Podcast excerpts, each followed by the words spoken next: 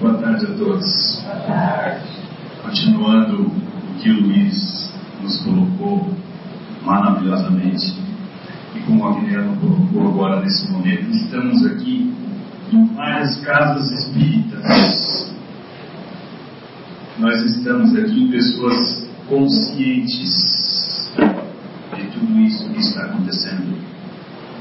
Tem gente que fala que o ser humano é um vírus, que o ser humano destrói tudo que vê pela frente. Eu discordo disso. Nós espíritas discordamos disso, porque estamos aqui lutando por isso. No tempo que eu era criança, matar passarinho era normal. Nós não tínhamos ecologia na escola. E eu não sou tão velho assim. Então, crescemos muito, aprendemos muito em pequeno espaço de tempo. Nós estamos crescendo maravilhosamente. Nós somos os seres humanos lindos, maravilhosos. E como a Agnello tem uma camiseta escrita, você deveria ter vindo com ela hoje. Viva seu dia como se fosse o último. Um dia você acerta. Nós vamos começar essa viagem. Alguém sabe dizer que trem é esse? Trem bala. Eu tive o prazer de com esse senhor aqui, esse trenzinho aí. É o trem do Harry Potter. Porque nós vamos começar a falar um pouquinho de magia. Nós vamos começar a falar um pouquinho de uma viagem.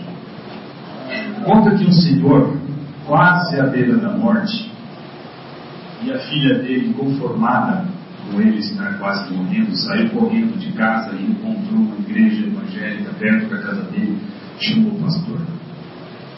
Pastor, vem ajudar meu pai. Ele está morrendo. E o pastor veio.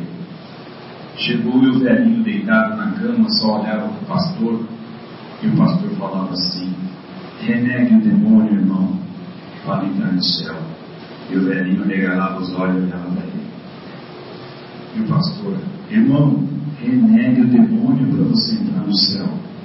E o velhinho só regalava os olhos e olhava ele. A terceira vez o pastor falou: renegue o demônio, meu irmão. E o velhinho continuou mudo. O pastor foi embora. A filha dele falou: pai, mas que falta de educação. O pastor veio aqui falar com o senhor. E o senhor ficou quieto, não falou nada. E o velhinho fala assim: Minha filha, não sei para onde eu vou. Eu não quero ficar de mal com ninguém.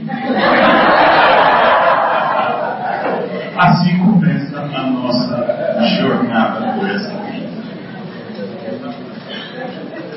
Viajantes da imortalidade, como o Luiz nos colocou, nós somos imortais e somos eternos viajantes. Não devemos fazer inimizade com ninguém, seus caras? A gente não sabe para onde a gente vai.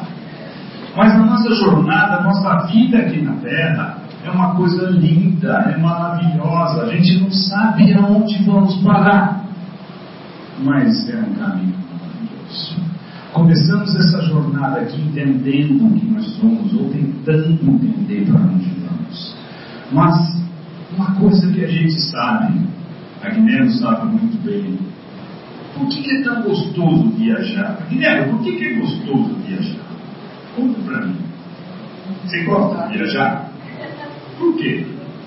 Dói as pernas, dói os braços, o avião 10 horas de viagem. É gostoso? Quem gosta de viajar? Levanta a mão para Por que, que a gente gosta tanto de viajar? Por que, que você gosta de viajar? Sensação de liberdade, algo novo.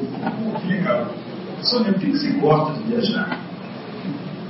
Conhecimento, coisas novas. O que mais que a gente pode ver na viagem? Amores das nossas vidas. Eu fui parar em tu agora. Fui viajar para lá.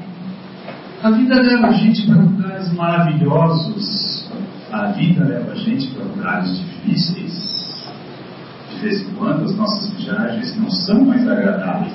E é a primeira conta, a coisa que você conta quando você volta de viagem. Se você faz uma viagem pergunta para você, como é que foi essa viagem? Você começa contando as coisas ruins. Nossa, quebraram a minha mala, estragaram não sei o quê, perdi o avião. Depois você vai contar as coisas boas. Então, a nossa vida, viajar, é isso. É buscar coisas novas, buscar conhecimento, buscar aventura, buscar ideias novas, sair um pouco do estresse. E a gente começa uma jornada por essa vida. Buscando coisas novas, sentimentos novos. De vez em quando a gente está sem sentir, na mesmice todo dia. Acorda, vai e volta e faz. E a coisa não vai. Aí a gente fica sem motivo na vida. Aí alguém chega para você, vamos fazer uma viagem? Você fala, agora. Só se for já. Nem que seja para Praia Grande, é gostoso. De vez em quando a gente vai até Campinas, puxa, é muito bom. Mas você sai da rotina e começa a experimentar coisas novas. Começa a experimentar sentimentos que você não tinha tido. Começa a ver isso tudo que o Luiz mostrou para a gente ao vivo. Todas as coisas erradas, todas as coisas lindas, todas as coisas criadas por Deus. E para que ele criou isso, Luiz? Para a gente destruir? Não, para a gente aprender a viver com isso tudo. Mas chega uma hora que você está viajando, você fica com saudade do seu travesseiro. Ai, que vontade da minha caminha. Nossa, mãe do céu, eu já estou há duas semanas viajando não aguento mais comer filé mignon todo dia. Eu queria uma berinjela refogada. Eu queria uma couve que a minha mãe faz. Esse negócio de ficar tomando champanhe, comendo filé mignon, show. É, é um show só. A gente fica com vontade de voltar para nossa casinha. Por que você fica com vontade de voltar para sua casa? Já parou para pensar? Por quê? É o seu lugar. E o que você faz na sua casa que você não pode fazer na casa dos outros? Boa pergunta. A nossa casa é onde a gente está em paz com nós mesmos. É onde nós temos, eu digo assim, o nosso banheiro, a nossa intimidade. É onde a gente consegue olhar tudo que a gente fez nessa viagem, tira duas mil fotos, nunca mais vai ver, fica lá no computador, tomando espaço. Não conheço ninguém que revê todas as fotos. Antigamente a gente tirava 10, né? Quando era tempo de revelar filme, Oscar? Nosso tempo, e demorava um tempo para revelar. Então, como ia ver a novidade. Mas hoje em dia você tira duas mil fotos e não vê. Mas aqui está a sua viagem. Tudo que você aprendeu, aquelas pessoas que você conheceu, aquelas pessoas com hábitos tão diferentes do seu, mas fez você ficar com vontade de ir para sua casa, experimentar suas coisas, botar em dia tudo aquilo que você viu e experimentou. E aí nós continuamos. E aí a gente vê que a gente precisa de um sábio sempre na nossa vida. Alguém que nos dê um rumo. Aí a gente procura casas espíritas, centros, igrejas evangélicas, católicas, que Deus abençoe todas, sem exceção. E aí um rapaz um dia pergunta para o mestre dele, mestre, como eu faço para ser considerado um sábio? O mestre parou, pensou e respondeu para o menino: Faça somente boas escolhas. O menino, continuou com as perguntas. Mas, mestre, como eu faço para simplesmente ter só boas escolhas? O mestre respondeu: O quê? Escuta bem obtém experiência. Puxa, que bom. Mestre, obtenho experiência? E o mestre respondeu o quê? Faça péssimas escolhas. É a nossa vida. A gente aprende depois de errar. Quem tem filho e falou para o filho, não põe o dedo na tomada. E o menino obedeceu plenamente. Eu obedeci. Enviei a tesoura. Eu sou obediente. Mas não adianta a gente falar para um filho da gente, não põe o dedo na tomada, ele vai pôr. Ele precisa pôr. Quando Deus coloca no meio do paraíso uma árvore chamada conhecimento, e tem duas pessoas peladas sem fazer nada o dia inteiro, e surge um brinquedo novo no meio de sua sala, e o seu pai me fala: não ponha a mão. Ele tem certeza que você não vai pôr a mão. Seu pai sabe que você vai pôr. Imagina Deus. Quando nos coloca a árvore do conhecimento nas mãos e fala: meninada, divirtam-se porque vocês estão no paraíso. Botou o dedinho no bico de cada um, que estava fresquinho ainda, por isso fez um buraquinho e falou: tudo está pronto e começamos a nossa jornada buscando conhecimento. Só que de vez em quando as nossas aventuras, por mais gostosas que sejam, quem já fez isso na infância?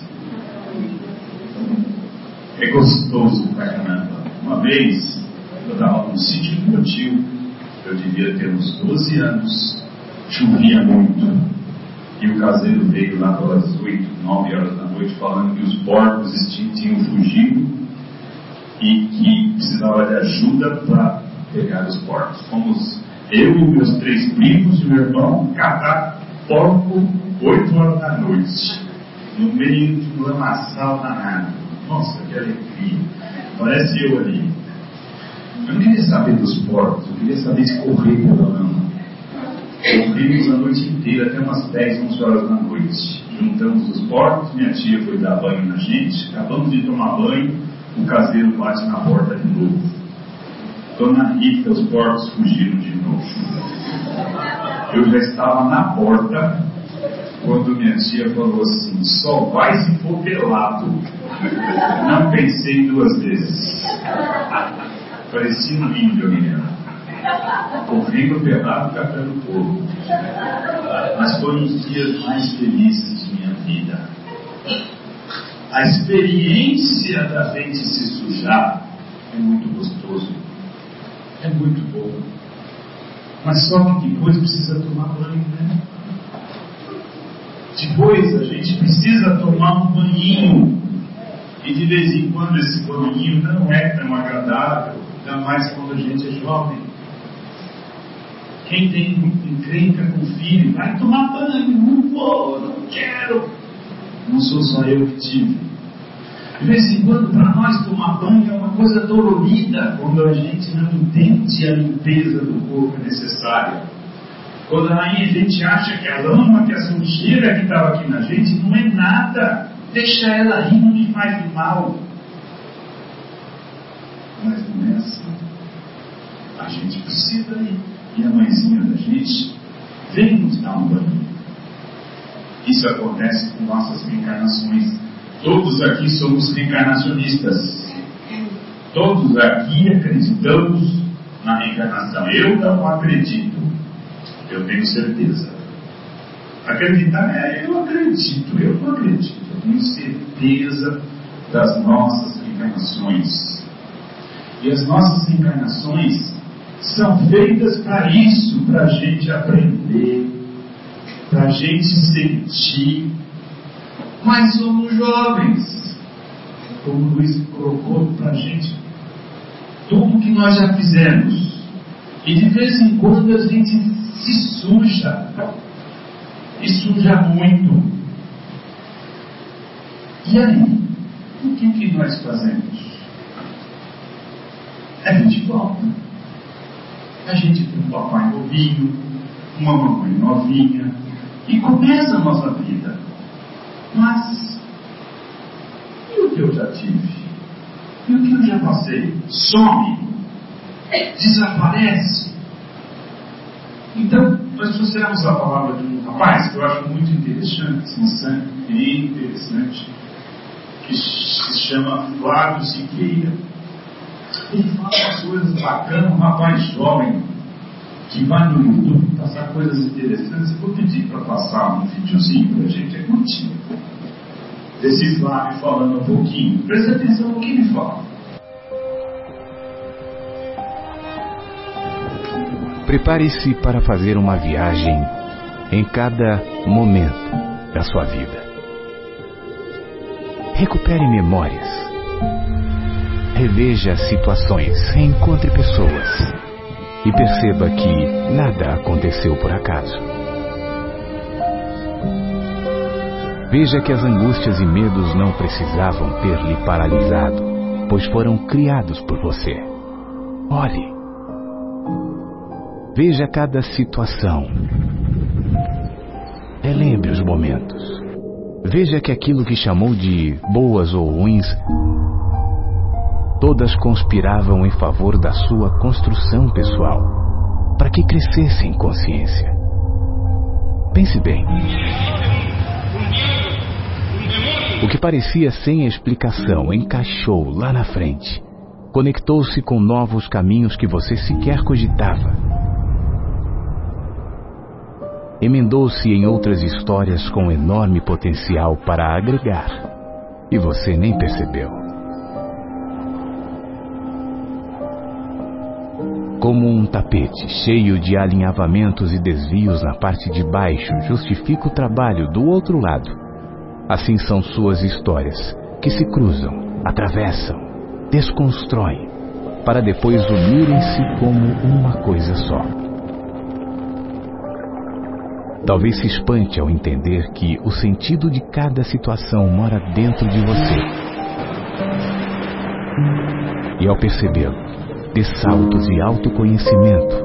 Reclame menos. Enxergue mais. Dos desvios mais simples às mudanças mais inesperadas. Das festas aos lutos. Entre ganhos e perdas, sempre. Possibilidades para amadurecer. Vendo a vida sem os limites do tempo, sem as contingências do ego, entenderá que, mesmo andando no escuro, nunca esteve sozinho. Aquiete-se por uns minutos que seja. Pare. Perceba. Respire. Saia do fluxo, olhe à sua volta. Fique em silêncio quando ao redor só há ruídos. Escute-se. Observe melhor quanta gente apareceu para ajudar e você desprezou. Mesmo aqueles que lhe incomodam, aliás, esses poderiam ser de grande valia. Veja quantas atitudes que pareciam banais, mas estavam lá para fazer toda a diferença. Quantas oportunidades você teve. Sigamos em nossa viagem pela vida por mais algum tempo. Liberte sua mente dos limites do tempo, descondicione-se Veja sua vida como um todo e em tudo perceba que nunca esteve sozinho. Nunca. A porta sempre esteve aberta, os caminhos sempre adiante. Foi só você que não viu. Preferiu dar ouvidos às próprias culpas, cultuou sua paralisante insegurança, recusou-se a parar de lamentar e levantar a cabeça. Quem enxerga não discute quem está certo ou errado. Não tenta provar qual o melhor discurso, religião, filosofia. Não tenta provar nada a ninguém porque já sabe para si. Isso basta. Perceber a vida nos abre a mente e naturalmente desconecta o cabo que nos prende a discussões rasteiras, valores distorcidos, sentimento de superioridade de qualquer natureza. Viver é uma grande e profunda experiência. E cada acontecimento, uma grande oportunidade para, no fim das contas, entendermos que aprender a amar é a finalidade de toda experiência. Sei que agora tem que seguir o seu dia. Mas pense no que falamos. Pense no que viu. Esse mundo vive em você. E torná-lo permanente é apenas uma questão de enxergá-lo.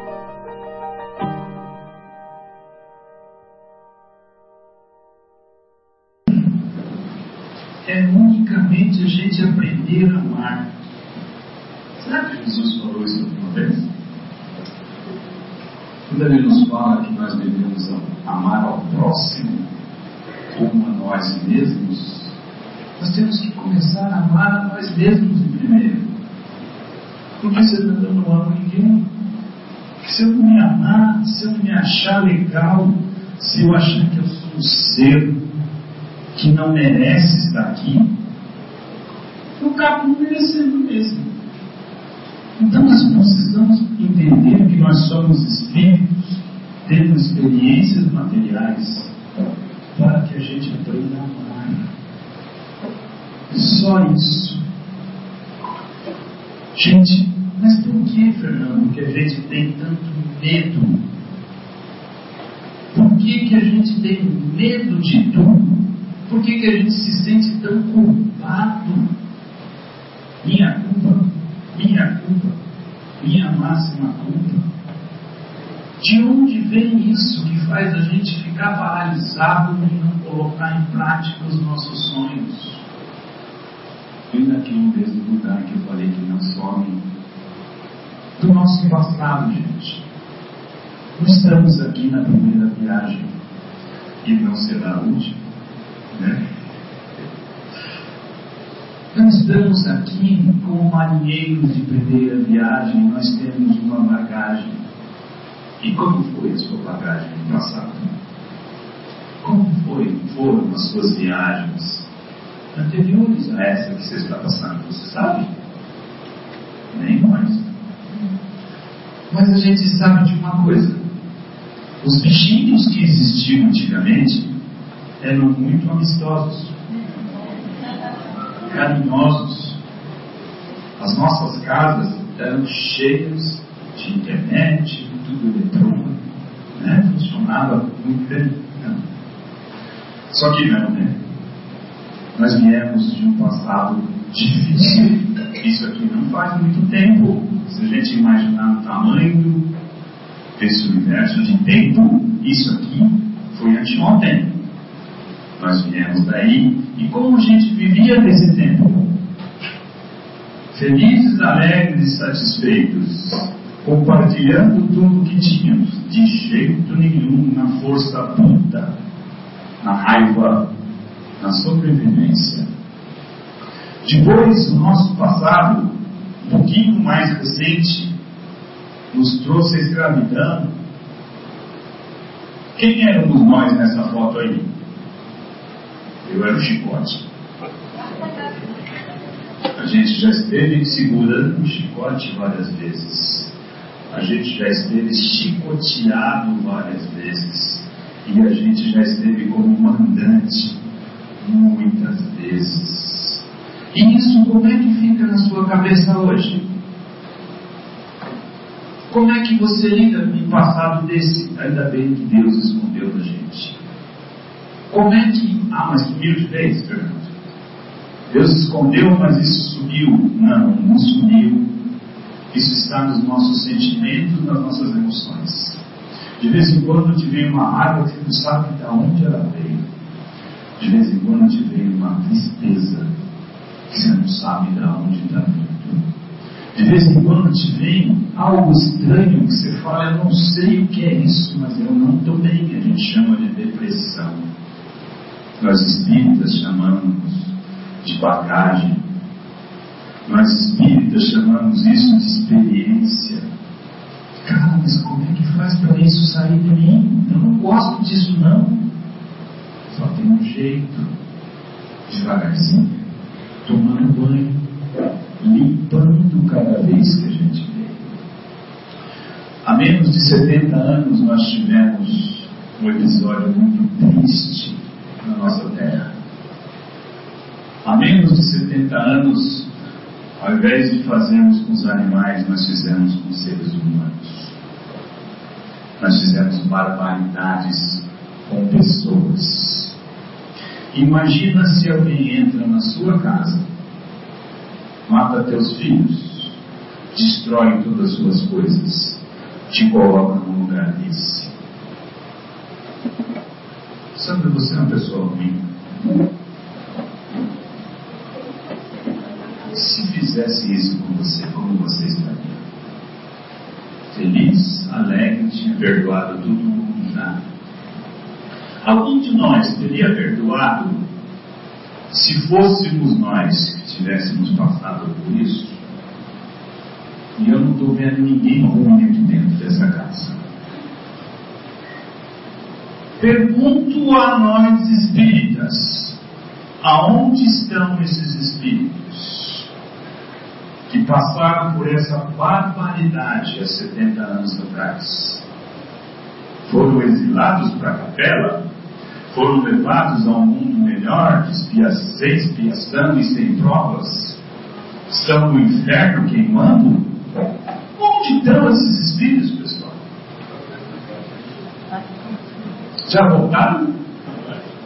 Será que já voltaram? Acredito que não. Acredito que eles estejam ainda no plano espiritual esperando a oportunidade de voltarem nesta viagem conseguir limpar um pouquinho a sujeira que foram eles que fizeram ou eles que sofreram. Tem alguém que sabe cozinhar muito bem aqui?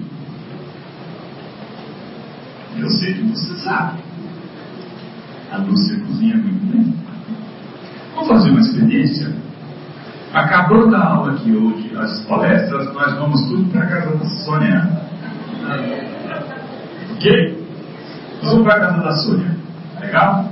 Vamos lá jantar na casa da Sônia. Farinha também, né? Oh, desculpa, a Lúcia. Sônia está aqui, né? Pronto.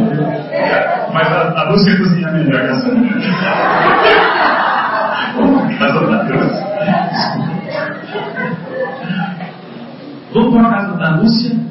Vamos todos jantar lá.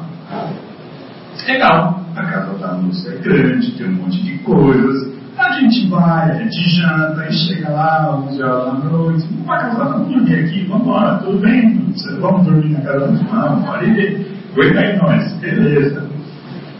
Lúcia fez um panelão de comida para nós.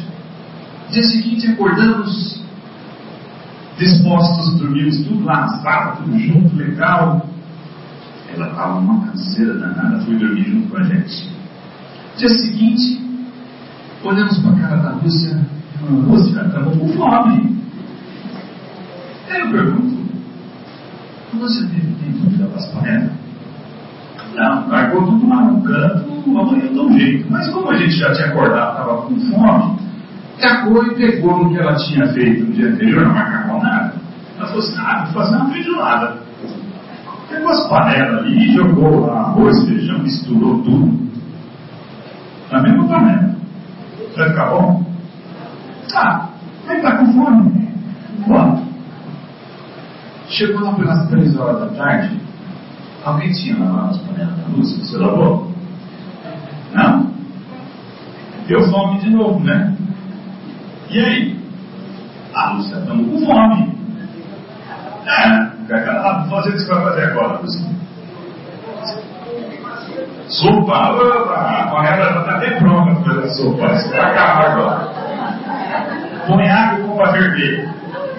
Vamos comer, ficou bom? Como é que vai ficar a comida? Azeda.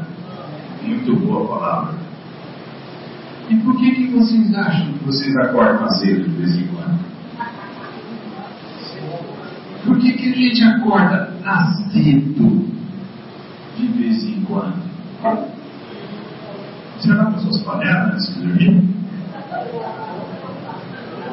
Eu não estou falando das panelas físicas. Eu estou falando da outra panela. A, a panela que o Espírito usa. Você lava? Às vezes, a maioria das vezes, nós não lavamos nossas panelas espirituais. A maioria das vezes nós dormimos com ódio, com rancor, com raiva, e acorda no dia seguinte azedo. E para o centro espírita, acha que está no imposto. É? Tá cheio de gente que vai lá nos seus caras, seus caras é fortes. Lá nos seus caras é forte para imposto, tirar essas coisas, lá nos seus a gente tira imposto. O imposto não está ali, o imposto está dentro de você, você está azedo, você não se lavou, você não se limpou até hoje. Você dorme todos os dias sem fazer uma limpeza espiritual. E nós espíritas? O que nós fazemos, gente, por nós mesmos?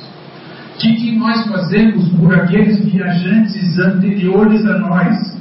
que tivemos, tiveram uma reencarnação difícil, que passaram por problemas espirituais muito grandes, estão com uma raiva muito grande dentro de si e até agora não tiveram oportunidade de voltar. Porque nós não estamos prontos para recebê-los. A gente sabe que a reencarnação é combinada. Né? O espírito não vem aqui, ah, eu quero ser assim dessa aí. Não, não é assim. Precisa de aceitação. E quando a gente fala, mesmo nas casas espíritas, na aula, ah, você queria ter um filho desse? Como é que ele é, Fernando? Ah, ele vai vir com muita raiva. Ele está precisando de uma mãezinha que dê amor para ele. Provavelmente ele pode nascer com alguns defeitos físicos ele vai nascer bem rebelde, gente. Ai, mas ele precisa de uma mãezinha. Ah, dá para outro, vai. Eu quero o meu bonzinho. Eu quero um filho bonzinho, eu quero um filho legalzinho, eu quero um filho carinhoso. Quem não quer? Mas qual a nossa função, gente? Qual a nossa função dentro de tudo aquilo que ele mostrou para gente? não é a gente começar a enxergar as coisas como um todo, não é a gente começar a enxergar que alguns viajantes precisam retornar e nós precisamos recebê-los. Alguns com dificuldade de alguns com problemas muito sérios, não são ruins passaram por problemas que nós mesmos causamos a eles. Não precisam receber um abraço desse. Está na hora de nós espíritas começarmos a entender isso. Não viemos nessa viagem para farra. Viemos a trabalho essa nossa viagem é muito importante porque nós já somos conscientes disso tudo que nós fizemos. Nós já somos conscientes de que precisamos mudar.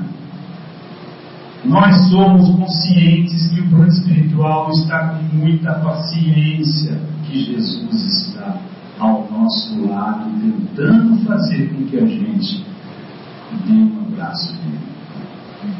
Então precisamos acabar com os nossos preconceitos, com as nossas raivas, com os nossos rancores, para que a gente comece a enxergar o ser humano como um ser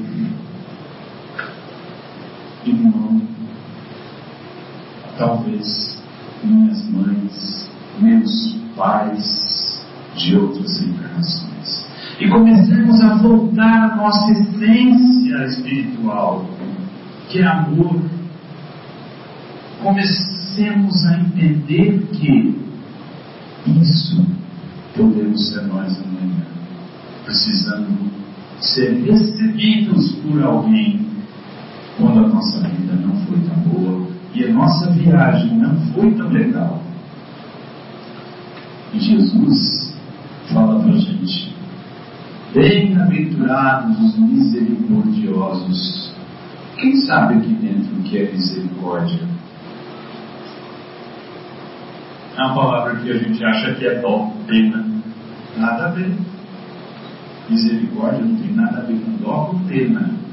Misericórdia, como Jesus, Jesus deixou bem claro, é você fazer para alguém algo que você já passou.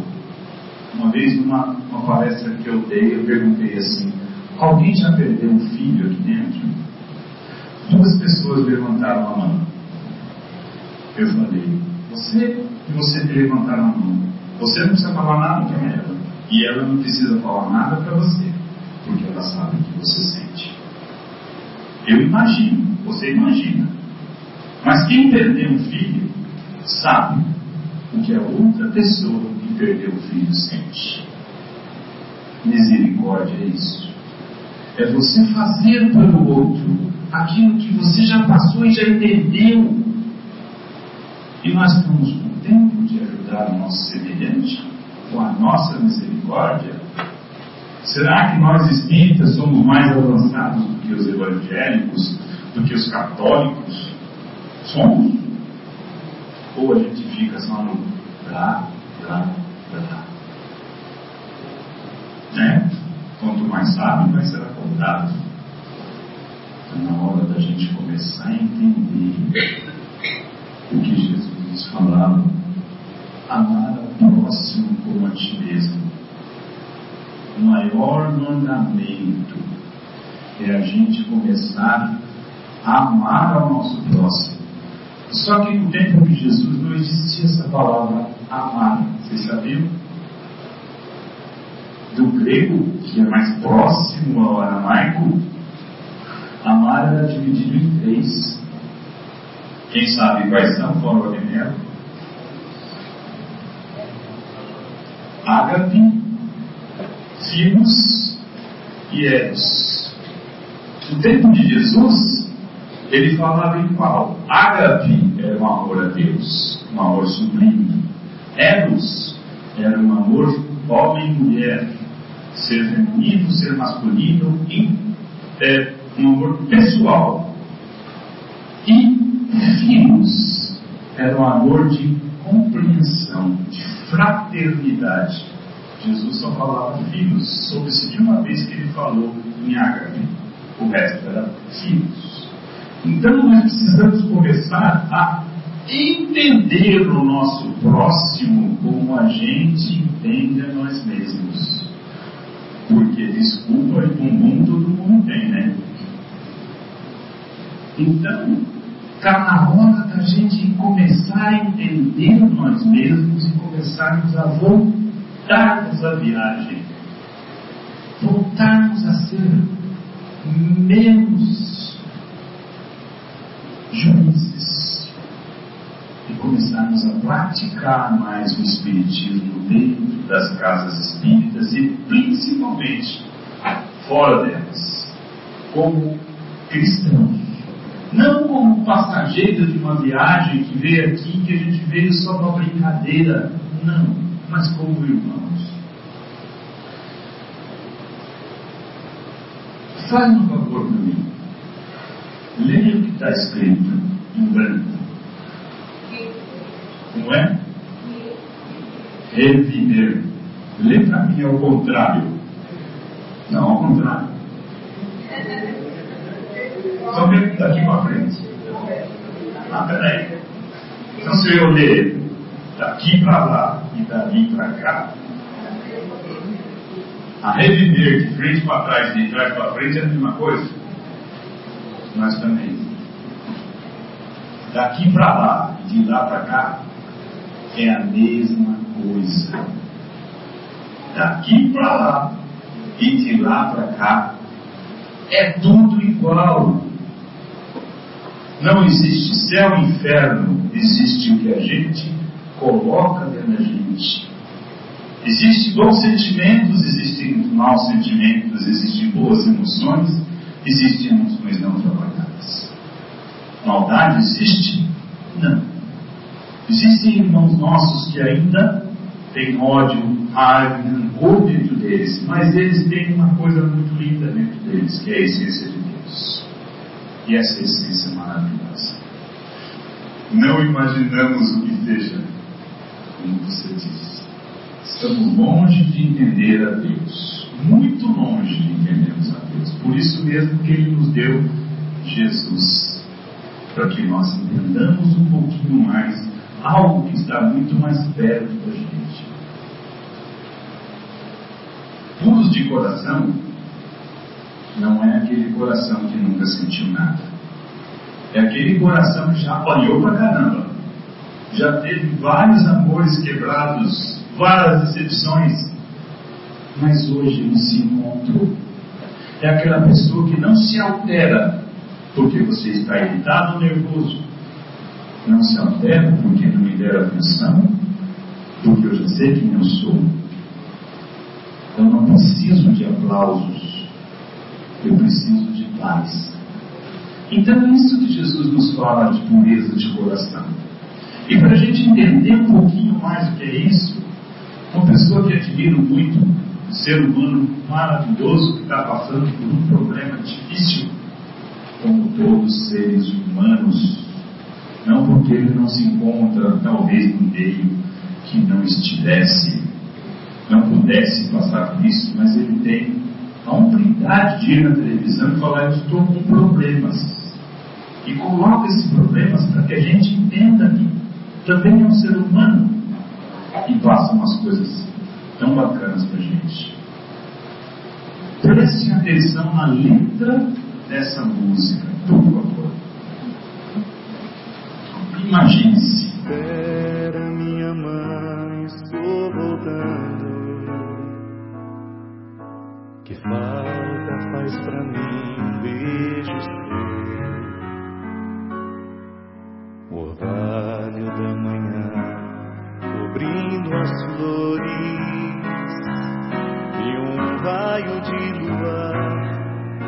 Tão meu.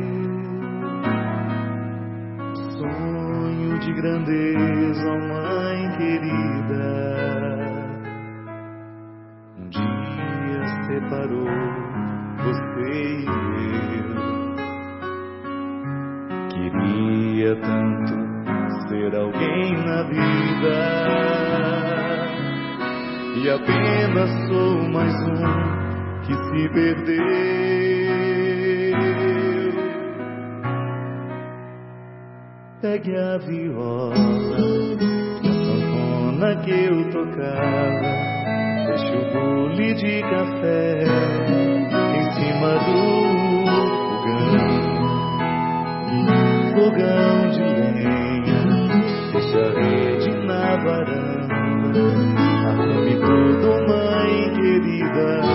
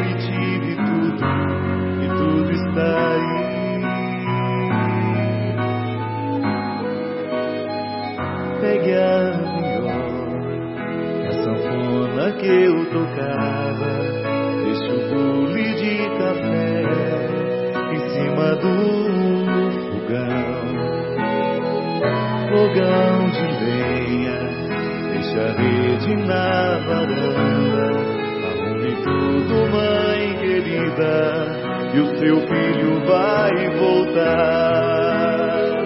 Pegue a viola, a sanfona que eu tocava, deixe o bule de café em cima do fogão, fogão de lenha, deixa a rede na varanda, arrume tudo, mãe querida, que o seu filho vai voltar.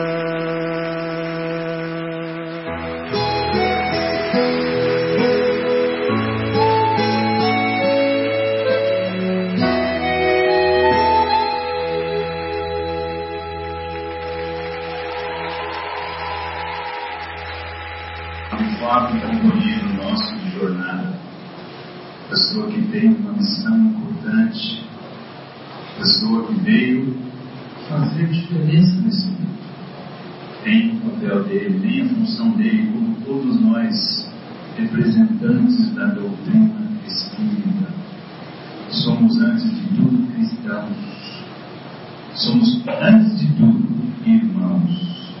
Todos nós temos um papel muito importante dentro dessa nossa de vez em quando, saímos por esse mundo para procurar algo diferente, algo que nos machuca, algo que nos dói um pouquinho. Mas a gente tem a mãezinha da gente na nossa casa. A gente tem o pai da gente na nossa casa. E a gente volta, como diz a música. E tem um fogãozinho de lenha esperando a gente e tem alguém de braços abertos esperando a gente.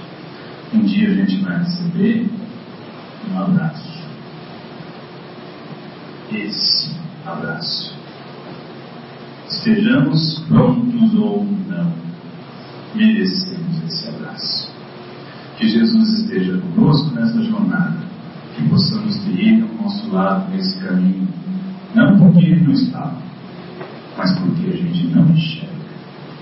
Que Deus abençoe a nossa jornada, a nossa viagem, que é muito importante. Obrigado.